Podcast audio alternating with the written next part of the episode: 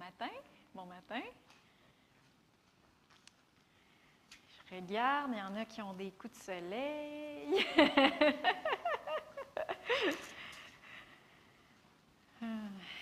bon matin tout le monde. Les chants ce matin, sans le savoir, Denis a choisi des chants qui avaient rapport avec le sujet de, de mon enseignement ce matin. En fait, c'est plus une prédication. Ça va être un petit peu plus. Euh, est-ce que vous allez m'aider à prêcher un matin? Comme vous savez, euh, ben, peut-être pas tout le monde le sait, mais il y a un petit peu plus que deux semaines, euh, notre famille a combattu trois ans plus tard la COVID-19. Et la semaine passée, Joël, il se demandait s'il y aurait la force de de prêcher pour le dimanche de Pâques. Fait que là, j'étais en train de regarder s'il ne faudrait pas que je le remplace. Et euh, j'avais euh, un sujet à cœur, mais finalement, il a prêché un super de bon message sur Pâques euh, qui nous aide à comprendre qu'est-ce que ça veut dire Christ est notre Pâques. Qu'est-ce que ça veut dire? Puis comment est-ce qu'on la célèbre, la Pâques? Comment est-ce qu'on la vit, cette Pâque-là? Tout ce message-là est disponible sur notre site web ainsi que sur notre site YouTube. Un petit peu de publicité. Mais aujourd'hui, c'était à mon tour et en réfléchissant sur qu'est-ce que je devais euh, amener ce matin, j'avais encore le même message que j'avais encore le même sujet euh, qui, me revenait pour euh, que, j'aurais prêché à la Pâque. Et finalement, en y réfléchissant, ben, ce n'est pas juste un sujet de Pâques. Ça s'appelle la puissance de sa résurrection. Ça va être le sujet de ce matin. Et en fait, la puissance de la résurrection de Jésus-Christ, ce n'est pas juste un sujet de Pâques, c'est, c'est la base de la vie chrétienne. C'est la base de la vie chrétienne. Il y en a quelques-uns qui disent que ce n'est pas vraiment important que Jésus soit vraiment né d'une vierge par le Saint-Esprit. Il y en a qui disent que ce n'est pas vraiment important que Jésus soit réellement ressuscité des morts. Il est peut-être juste ressuscité symboliquement dans l'esprit de ses disciples, dans le cœur de ses disciples. Dans le fond, ce qui est vraiment important, c'est les enseignements de Jésus. C'est ses enseignements sur le bien, l'amour, le déni de soi, le service, de ne pas juger. De ne pas juger, à cette heure, c'est appelé euh, euh, la tolérance et l'acceptation. Ce sont des mots très, très populaires aujourd'hui. Puis en passant, Jésus a bel et bien euh, commandé de ne pas juger, mais il a aussi prêché la repentance, ce qui est pas populaire contrairement à l'acceptation et la tolérance. Mais Jésus a prêché, il a dit de ne pas juger, c'est super important, mais il a, il a aussi prêché la repentance et le royaume de Dieu. Mais si Jésus n'est pas vraiment né d'une vierge par le Saint-Esprit, ça veut dire qu'il était pécheur comme nous. Ça veut dire qu'il est venu sur la terre pour rien. Et s'il n'est pas vraiment ressuscité, ou qu'il est juste ressuscité symboliquement dans le cœur de ses disciples, ça veut dire qu'on est encore dans nos péchés, puis qu'on est encore séparé de Dieu pour l'éternité. Je vais vous faire tourner ou regarder en arrière dans 1 Corinthiens 15 et on va commencer au chapitre euh, au verset 1.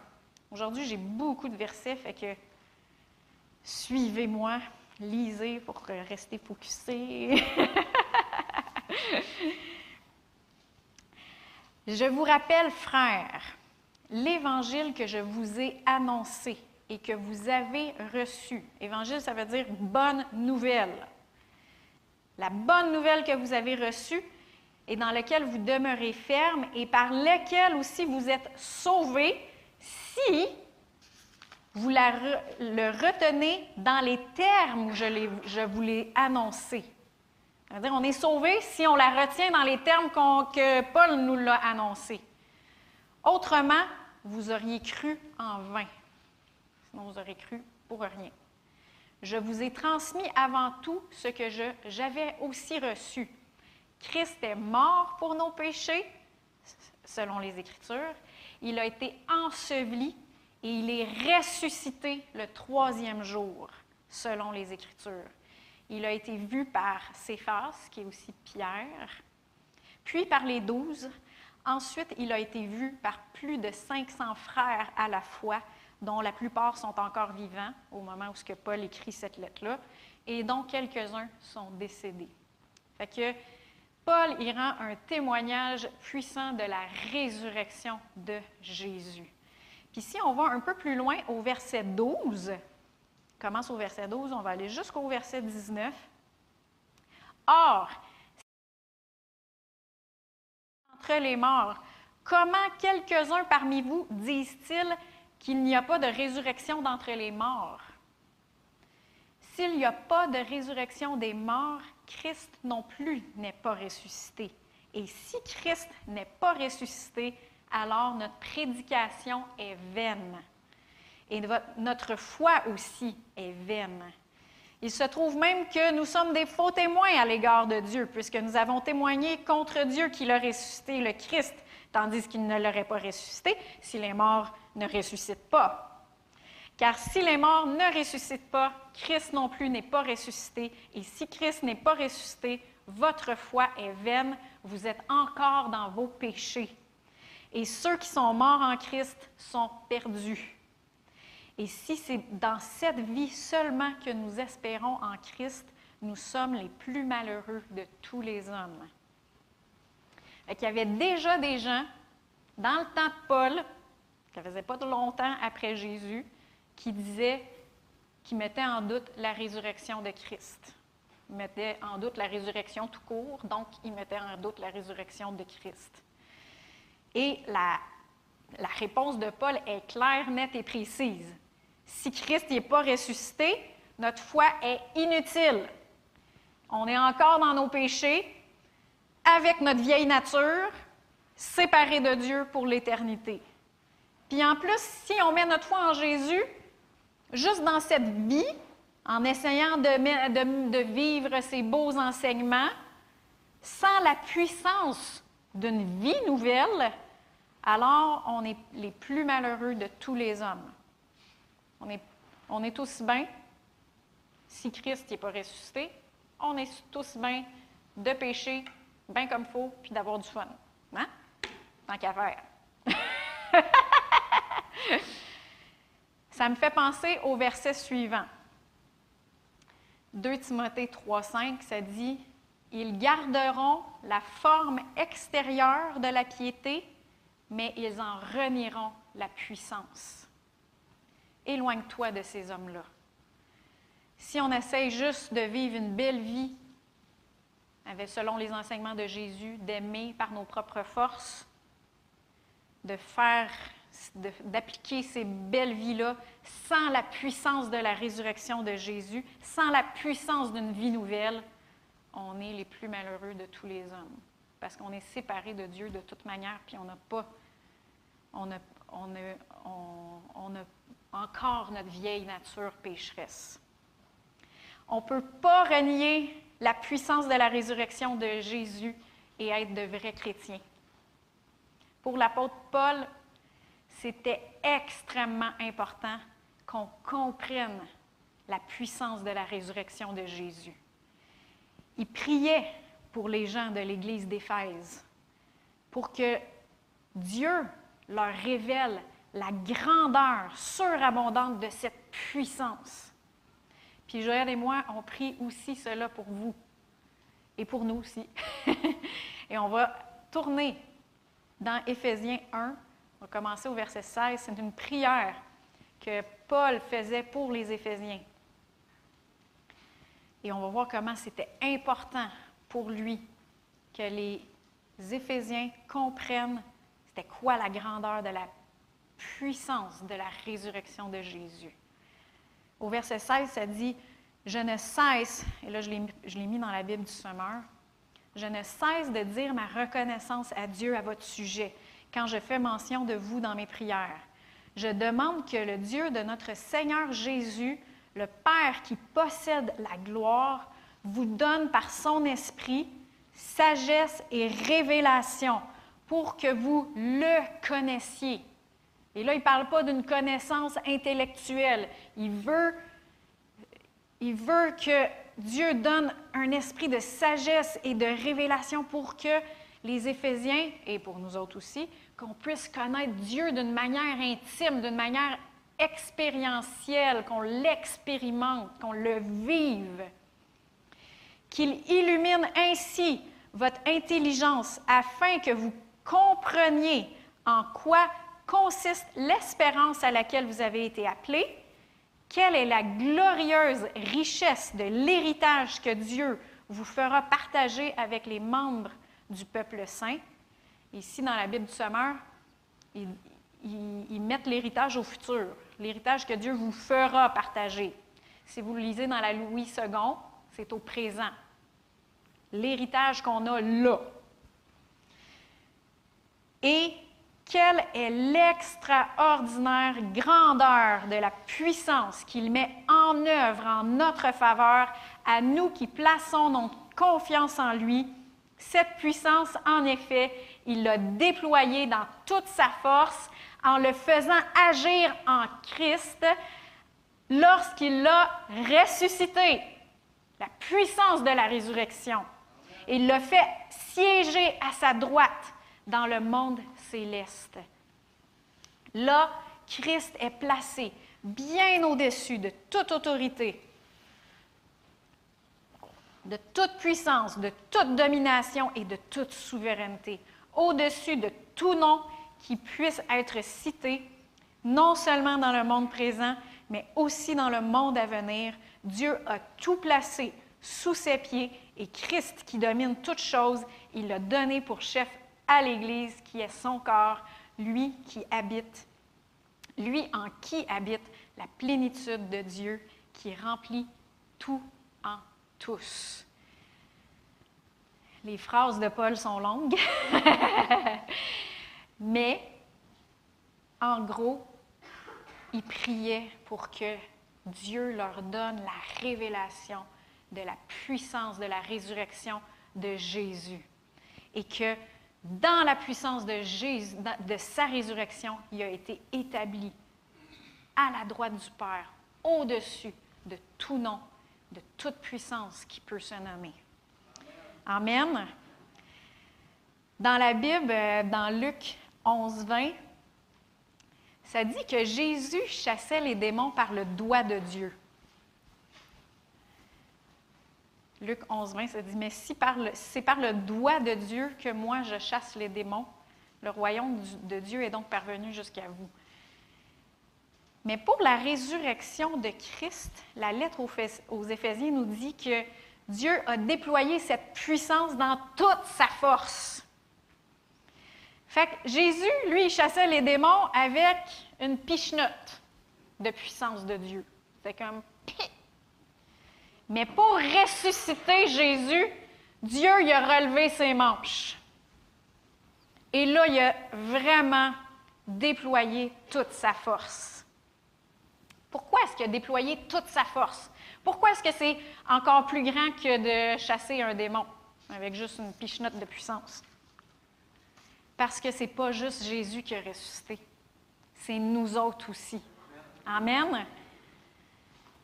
Dans Éphésiens 2, 4 à 6, ça dit, Mais Dieu est riche en miséricorde, et à cause du grand amour dont il nous a aimés, nous qui étions morts par nos fautes, il nous a rendus à la vie avec le Christ. C'est par grâce que vous êtes sauvés.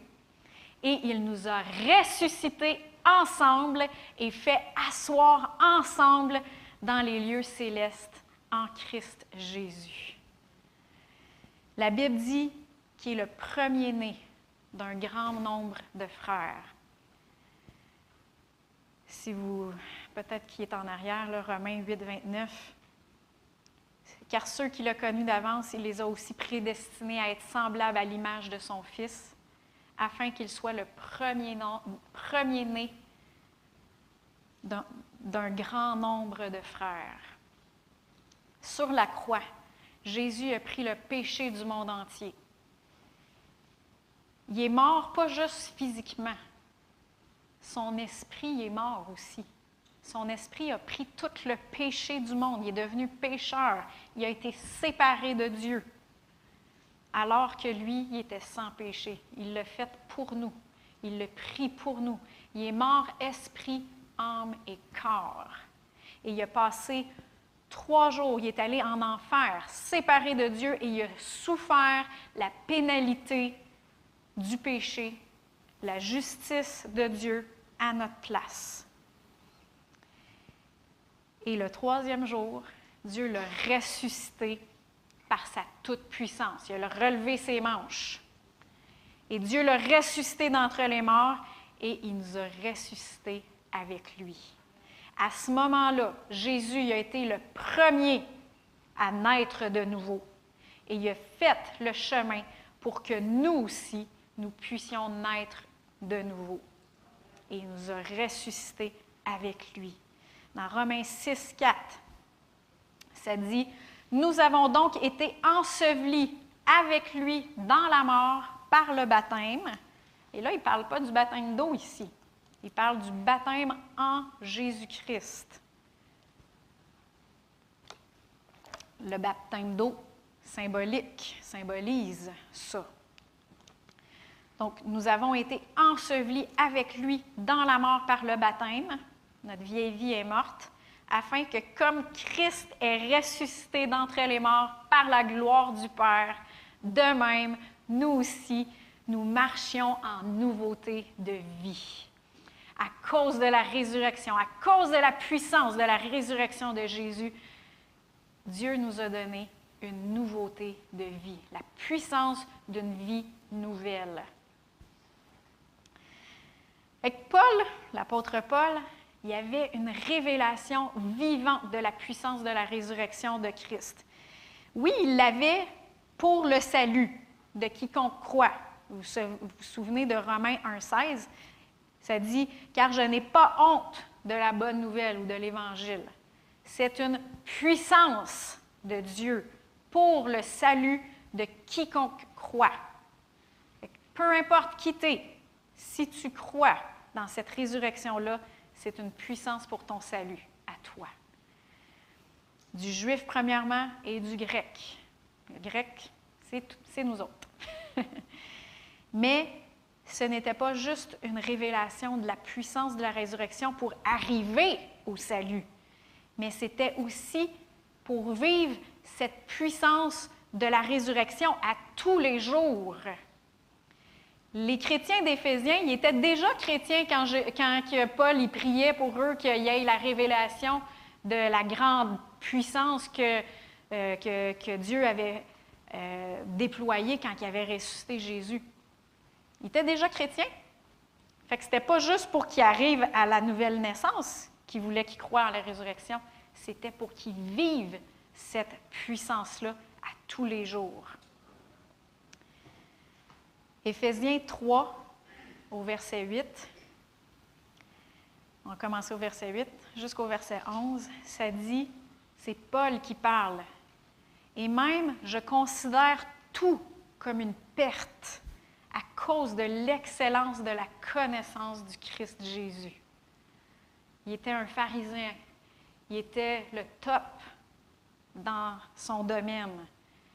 Il avait, il avait étudié au pied plus grand scholar, euh, érudit de son époque. Mais ça,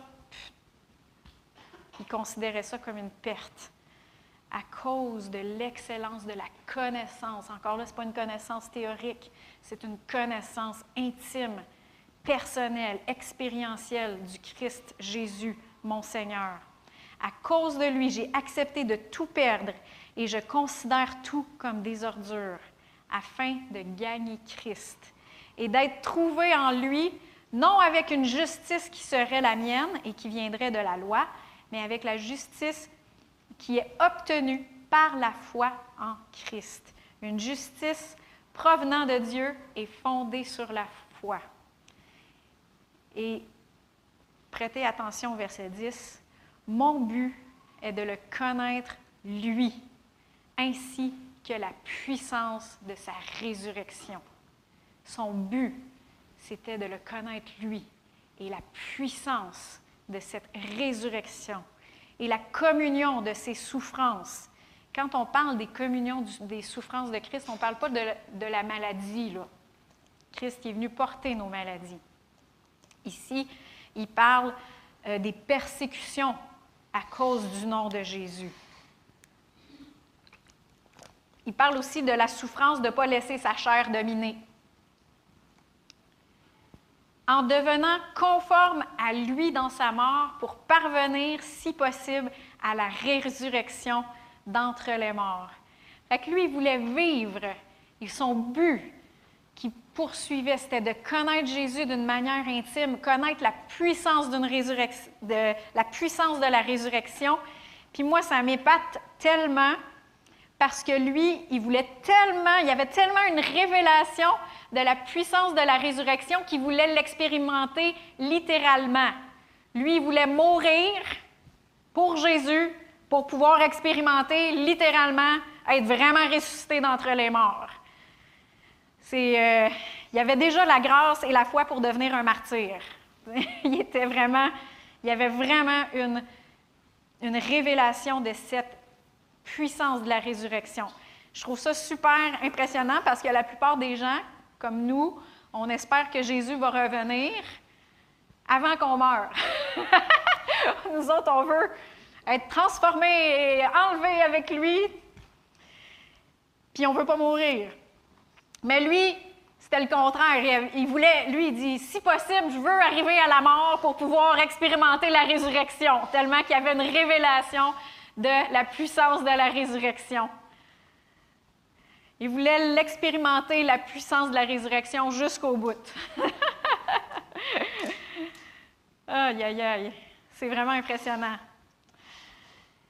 Mais qu'est-ce que ça implique qu'on soit ressuscité avec Christ? Ça implique premièrement autorité et puissance. On a vu dans Éphésiens 2, 6, qui nous a ressuscités ensemble, qui nous a fait asseoir dans les lieux célestes en Christ Jésus. Et au chapitre 1, au verset 20 et 21, ensemble avec lui, dans les lieux célestes, où, au-dessus de toute principauté, autorité, puissance, souveraineté, au-dessus de tout nom qui peut se nommer, non seulement dans le siècle présent, mais encore dans le siècle à venir. Au-dessus, on est ressuscité au-dessus de toute principauté, autorité, puissance et souveraineté. Est-ce que vous saviez qu'un chrétien ne devrait pas avoir peur du diable et de ses démons? Euh, oui, exactement. C'est eux qui ont besoin d'avoir peur de nous. Il y en a des chrétiens qui savent qu'il y a des démons, mais ils préfèrent faire semblant qu'ils n'existent pas. Surtout qu'ici, en Amérique du Nord, le diable se cache derrière la pensée qu'ici, on est assez euh, éduqué pour savoir qu'il n'y en a pas de diable, de toute manière. Ça, c'est juste les non-éduqués qui pensent ça. Et euh, fait que là, maintenant, on a euh, l'intelligence supérieure de comprendre qu'il n'y a pas de ciel, il n'y a pas d'enfer, il n'y a pas de démons. Des anges, peut-être. Hein, dans la société d'aujourd'hui, les anges, oui, oups, ça, ça existe, mais tout le reste, non. Mais si vous savez qu'il y a un trouble quelconque d'origine démoniaque dans, qui vient contre vous ou votre famille, prenez autorité au nom de Jésus. Vous avez la puissance de la résurrection. Amen. Cause de la puissance de sa résurrection, on a l'autorité et la puissance de le faire. Il y en a d'autres qui pensent, c'est le contraire, eux autres, qui pensent voir des démons partout, puis ils en ont peur puis les magnifie. Il y a un démon qui s'est manifesté dans ma maison, la, porte, elle a claqué toute seule, puis. Euh, et fermez-leur le clapet, dites-leur de, de, déguerpir. Vous avez la puissance de la résurrection. Amen. De Jésus en vous. Et arrêtez de magnifier le diable, il est défait. Il est défait. Au-dessus de tout nom qui se peut nommer, non seulement dans le siècle présent, mais encore dans le siècle à venir. Est-ce que vous saviez que la maladie, la pauvreté ou le manque sont des noms? Olivier il est en train d'apprendre à détecter c'est quoi les noms communs, les déterminants, les verbes, les adjectifs. À ce que je sache, maladie, c'est un nom commun. Et manque, c'est un nom commun. Donc, on est au-dessus de tout nom qui se peut nommer, non seulement dans le siècle présent, mais encore dans le siècle à venir. Même les maladies qui n'existaient pas dans ce temps-là. Les nouvelles maladies qui sortent, comme le COVID-19. On est au-dessus. On a la puissance de la résurrection. Romains 8, 11 dit Et si l'esprit de celui qui a ressuscité Jésus d'entre les morts habite en vous, celui qui a ressuscité le Christ Jésus d'entre les morts donnera aussi la vie à vos corps mortels par son esprit qui habite en vous. La puissance de la résurrection dans notre corps. On a cette puissance de résurrection en nous, dans nos corps mortels, même avant qu'ils soient morts. oui, c'est une puissance de, guérison et de santé. Je nie pas les symptômes ou les problèmes de santé qu'on combat. Puis il y en a qu'on combat depuis longtemps même. Mais c'est pour ça que je prêche la puissance de la résurrection, pour qu'on ait une plus grande révélation de c'est quoi cette puissance de résurrection-là, pour que ça suscite de la foi dans nos cœurs, pour qu'on puisse, pour qu'on puisse la vivre, cette puissance de, résurrection-là, dans une plus grande mesure, de foi en foi, de gloire en gloire. C'est la même chose pour la provision. Dans Philippiens 4, 19, ça dit Mon Dieu pourvoira à tous vos besoins selon sa richesse, avec gloire, en Christ Jésus. On est ressuscité en Christ Jésus. Et pourvoit à tous nos besoins selon sa richesse, avec gloire.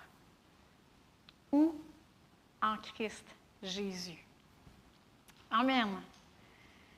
Cette puissance de résurrection-là nous donne aussi la liberté de la loi du péché et de la mort.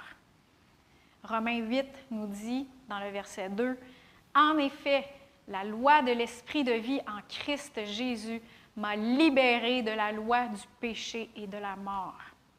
La, loi de l'esprit de vie en Christ Jésus, la puissance de résurrection nous a libérés du péché et de la mort qui était à l'œuvre dans notre esprit, dans notre âme et dans notre corps. Et la Bible nous dit qu'avec cette puissance de résurrection-là, Dieu nous a donné tout ce qu'il faut pour vivre dans la piété, pour vivre une vie de sainteté, pour vivre une vie pour Dieu. Dans 2 Pierre 1, 3, je l'ai pris dans la Bible du Sommeur, ça dit par sa puissance. En effet, Dieu nous a donné tout ce qu'il faut pour vivre dans la piété. Il nous a donné la puissance de la vie en nous faisant connaître celui qui nous a appelés par la manifestation de sa propre gloire et l'intervention de sa force. N'essayons plus de vivre une bonne vie en gardant des lois puis des prescriptions. C'est plus ça. Maintenant, on porte le fruit de la puissance de sa résurrection. Maintenant, on porte le fruit d'une vie nouvelle que Dieu nous a acquis. Amen.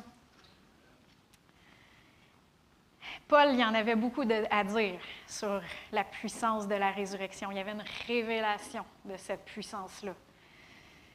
Mais dans sa vie, cette puissance-là amenait toujours les yeux des gens autour de lui à Christ.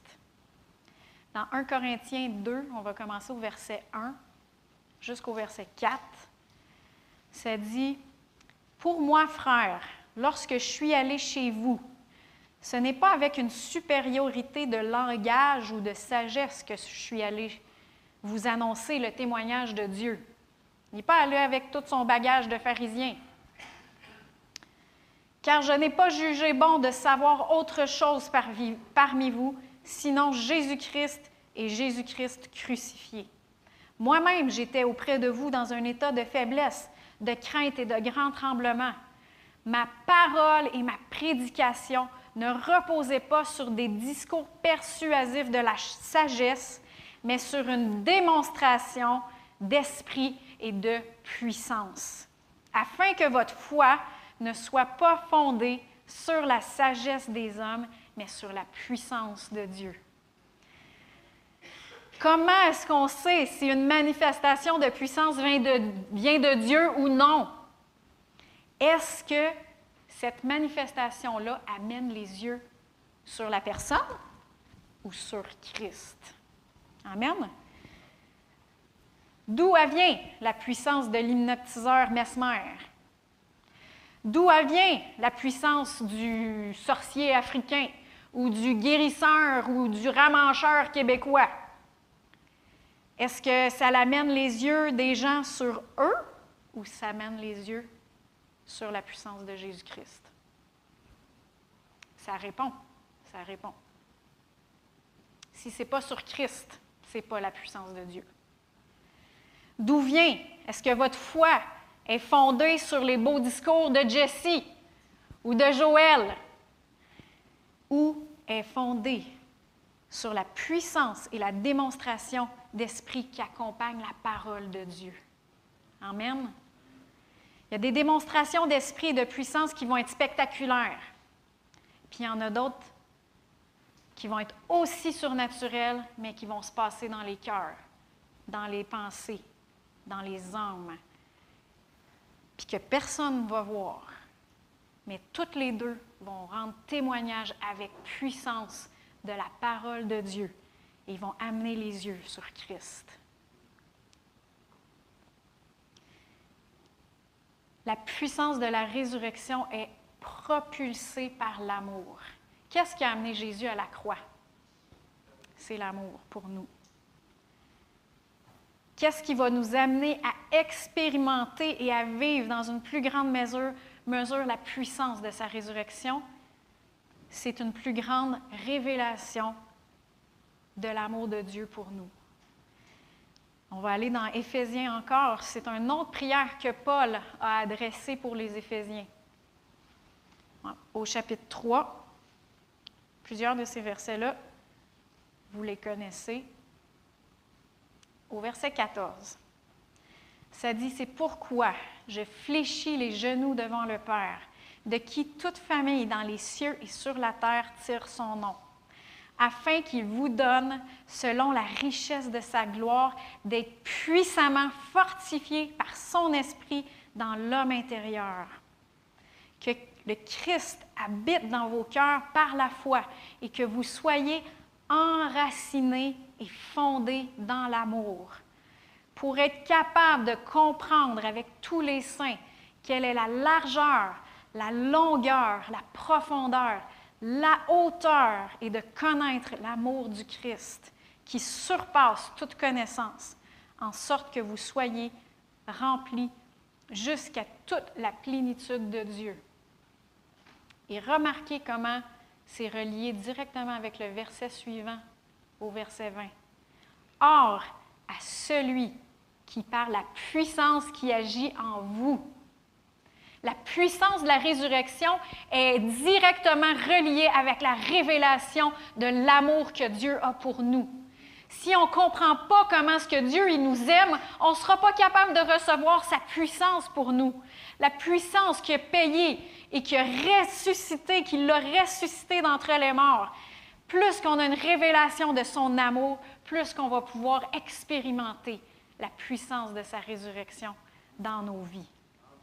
Or, à celui qui, par la puissance qui agit en nous, peut faire infiniment, au-delà de tout ce que nous demandons ou pensons, à lui soit la gloire dans l'Église et en Christ Jésus dans toutes les générations, au siècle des siècles. Amen. Amen. Je vous invite à vous lever.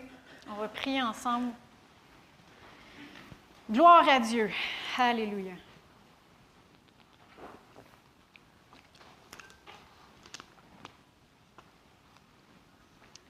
Seigneur, merci pour ton amour. Merci pour ton amour. Révèle à chaque personne ici ton amour encore plus. Non d'une manière théorique, intellectuelle, mais de façon à ce que nous connaissions et l'expérimentons personnellement. Alors on va s'enraciner encore plus profondément dans ton amour. Amène-nous à comprendre, à recevoir et à vivre de plus en plus la puissance de ta résurrection. C'est ce que tu veux pour nous. Tu l'as fait, Seigneur, en Jésus-Christ. Tu l'as déployé en Jésus-Christ. Pourquoi? Parce que tu nous aimais. Et pour qu'on puisse vivre cette puissance de ta résurrection.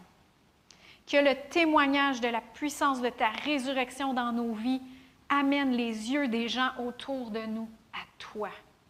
Qu'on puisse rendre témoignage d'une manière puissante de ta résurrection et que toute la gloire soit à toi dans ton Église et en Jésus-Christ, dans toutes les générations, au siècle des siècles. Amen. Amen. Amen. Soyez bénis.